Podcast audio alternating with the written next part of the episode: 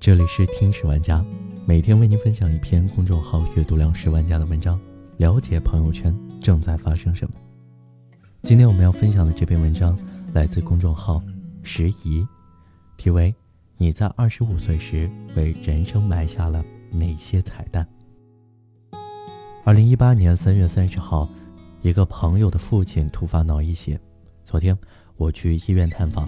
发现这个三十七岁的老爷们儿正躲在医院一角失声痛哭。医生刚给他说完：“先准备十万，动手术。”接着，部门领导又发来微信：“刚才开会，老大定了，要裁员二十三人，你在其中。下午到单位把手续办了吧。”看完微信，正在郁闷中，女儿又打来电话。爸，我 OK 进掉了，你给我配一副新的吧。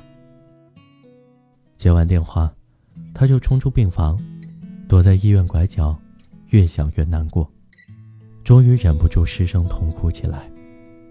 为工作焦虑，为父母焦虑，为孩子焦虑，为房贷焦虑。人到中年，怎么活得这么累？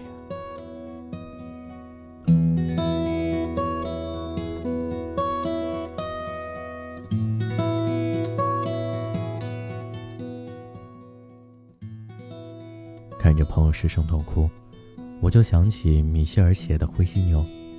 什么是灰犀牛？灰犀牛生长在非洲草原，体型笨重，反应迟钝。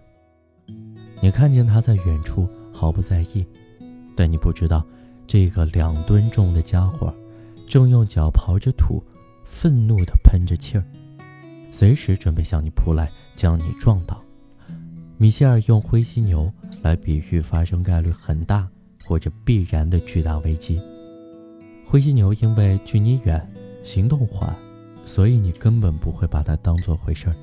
米歇尔说：“面对灰犀牛，我们通常有两种反应，一种是否认事实，过于乐观，或许我运气好，不会遇到灰犀牛；一种是得过且过，甘当鸵鸟。”等灰犀牛来了再说，船到桥头自然直，总有办法解决。于是，终于有一天，那只灰犀牛咆哮着冲了过来，你躲闪不及，被撞倒在地。经济学家米歇尔说：“一个国家、一个城市、一个项目、一个决策，甚至是一个人，往往不是毁于我们平常看不见的黑天鹅，而是毁于……”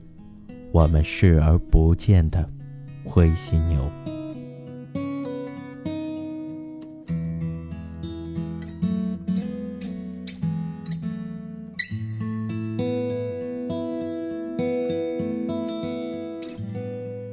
中年危机就是一头灰犀牛。对于大多数人而言，中年危机这头灰犀牛必然会在三十五岁之后猛然冲来。父母渐老。病患日多，孩子尚小，嗷嗷待哺；房贷车贷遥遥无期，婚姻感情已亮红灯，事业发展呢也遇到了瓶颈。你办公室对面的那个小年轻，已进入了可以随时取代你的节奏。所以张爱玲这样说：人到中年，人到中年的男人，时常会觉得孤独，因为他一睁开眼睛。周围都是要依靠他的人，却没有他可以依靠的人。其实不仅男人如此，女人更甚。在我看来，所有的中年危机都可以用四个字归纳：力不从心。为什么我们这么力不从心呢？就是因为我们年轻时忽略了中年危机这头灰犀牛。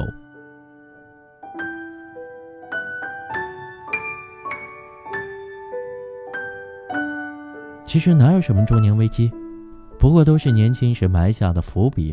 如何防范凶猛的灰犀牛呢？米歇尔说：“关注那些重要但不紧急的事儿，在其变得紧急之前开始行动，做好迎接的准备。所以，要想避过中年危机，二十五岁到三十五岁这十年至关重要。这十年里，你得做好三件事。第一件事，找一家潜力股公司伴其成长。我先讲讲童文红的故事。一九九九年，马云创立了阿里巴巴。二零零零年，阿里缺一个前台接待，阿里当时毫无名气，很多年轻靓妹对阿里不屑一顾，大学生妹妹对阿里更是嗤之以鼻。但童文红就认准了阿里，果断进入阿里做起了前台接待。当时跟着马云干的人不多，所以尽管是前台，童文红也得到了百分之零点二的股份。二零一四年九月十九号，阿里巴巴在美国上市。市值高达两千三百一十四亿美元，手握百分之零点二的股份的童文红一下就成为了亿万富翁。马云还说过另外一个故事：二零零一年的时候，我犯了一个错误，我告诉我的十八位共同创业的同仁，他们只能做小组经理，而所有的副总裁都得从外面聘请。现在十年过去了，我从外面聘请的人才都走了。而跟着我创业的十八位同仁，现在都成了副总裁或董事。我想告诉大家一句话：很多时候，选择比能力重要。我之所以讲这两个故事，就是想告诉大家这句话：选择比能力重要。在职业发展初期，请一定要铭记五句话：平台大于奋斗，大公司不是最好的公司。最好的公司是微露尖角的独角兽，找到这样的公司，伴随其成长。一开始，不要太在意薪水。第二件事，成为行业大牛。如果你找不到潜力股独角兽，那么一定请做好这第二件事。去年，一篇叫《深圳两套房面临失业，中年财务危机引发的家庭悲剧》的文章刷爆了我的朋友圈。HR 找我谈话，希望我主动离职。看现在的样子，不离很难。于是我开始在网上投简历。我们这三十大几的年纪，一般出去做不了高管，大公司也不要。少数小公司面试过，基本月薪也就税前不到两万，税后房贷都不够，加上两个孩子上学，还有养家，完全入不敷出。现在每天下班回家，看到孩子和老婆，都觉得愧疚。夜晚也辗转难眠，不知道大家有没有注意到一个现象，就是这两年大公司的中层技术人员和管理人员特别容易被公司裁员，为什么呢？一是因为你做的事情小年轻也能做，二是因为你的工资比小年轻高很多。同样的事情小年轻也能做，而且工资成本很低，我干嘛还要用你？于是。你很容易就会陷入中年困境，想晋升却上不去，想留下但留不住，想跳槽却没实力。要避免这样的中年危机，就一定提前做好第二件事，成为行业大牛。如何成为行业大牛？第一，分清工作和职业。工作是谋生的手段，一个单位给你一份工作。你好好的完成任务，他付清工资就两清了。而职业，是我们一辈子要从事的事业。比如你的目标是当建筑设计大师，那你就应该为此做一个长远规划。当你在某个公司工作几年后，发现已经学不到什么新东西时，就应该为职业发展果断跳槽，去另一家公司学习新理念、新东西。所以你现在最最紧迫的就是。确定一个为之奋斗十年甚至更久的目标，这个目标越早确定越好。对目标要专一，对公司不必专一。第二，相信一万小时定律。何为一万小时定律？就是要成为某个领域的专家，至少需要一万个小时锤炼。如果按每天钻研八小时计算，要成为行业大牛，至少需要五年。所以要尽量在三十五岁之前做到两点：完成你的专业化品牌构建，树立你在行业内的影响力。只要做到了这两点，你永远有竞争力，而且薪水一定不会低。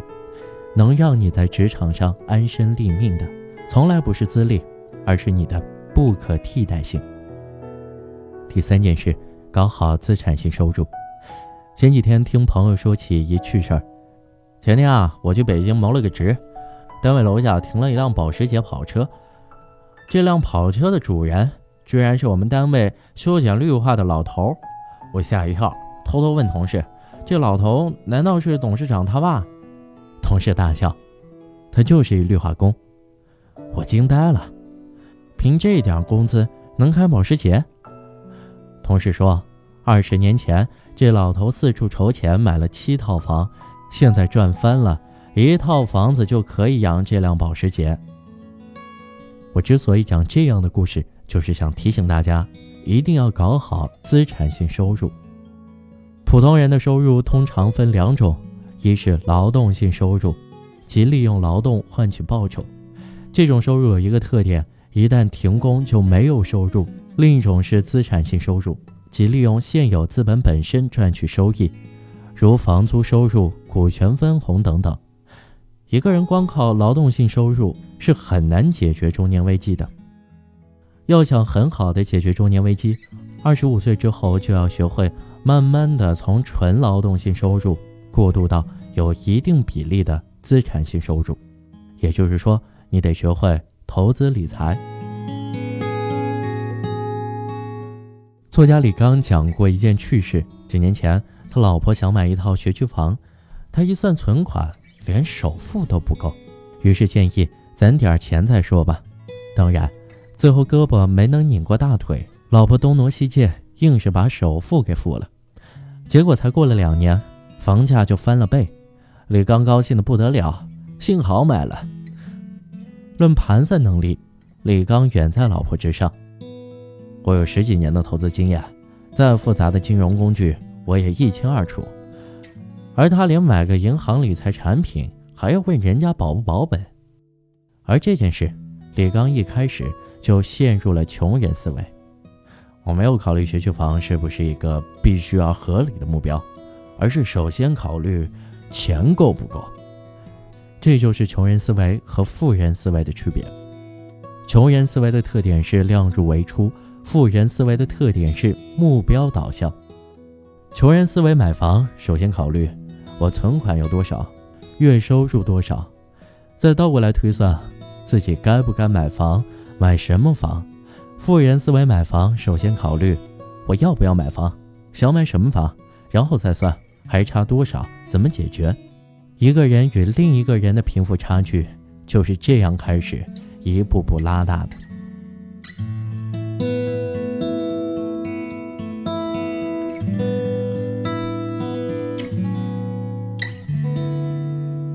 西塞罗在《论晚年》中有一句话：“晚年的最佳保护铠甲是一段在他之前被悉心度过的生活，一段被用于追求有益的知识、光荣的功绩和高尚的举止的生活。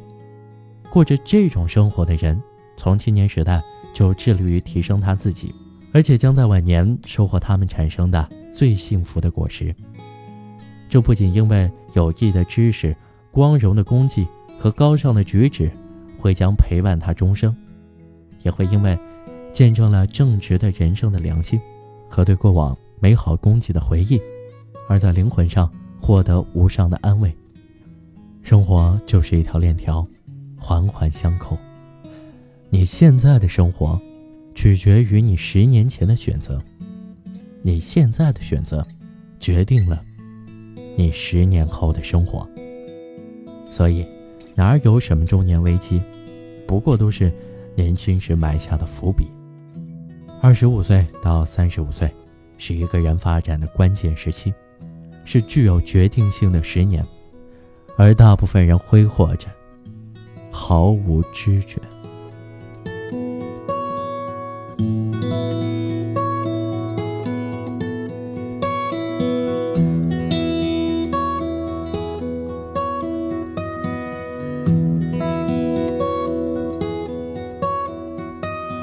好的这就是今天的听史玩家。本篇文章来自公众号时宜。如果你喜欢我们的节目的话，或者有观点要和我们分享，请在留言区和我们互动。也欢迎关注我的微博“杨成浩浩”，杨是杨树的杨，成是过程的程，浩是日天浩的浩。我们下期再见。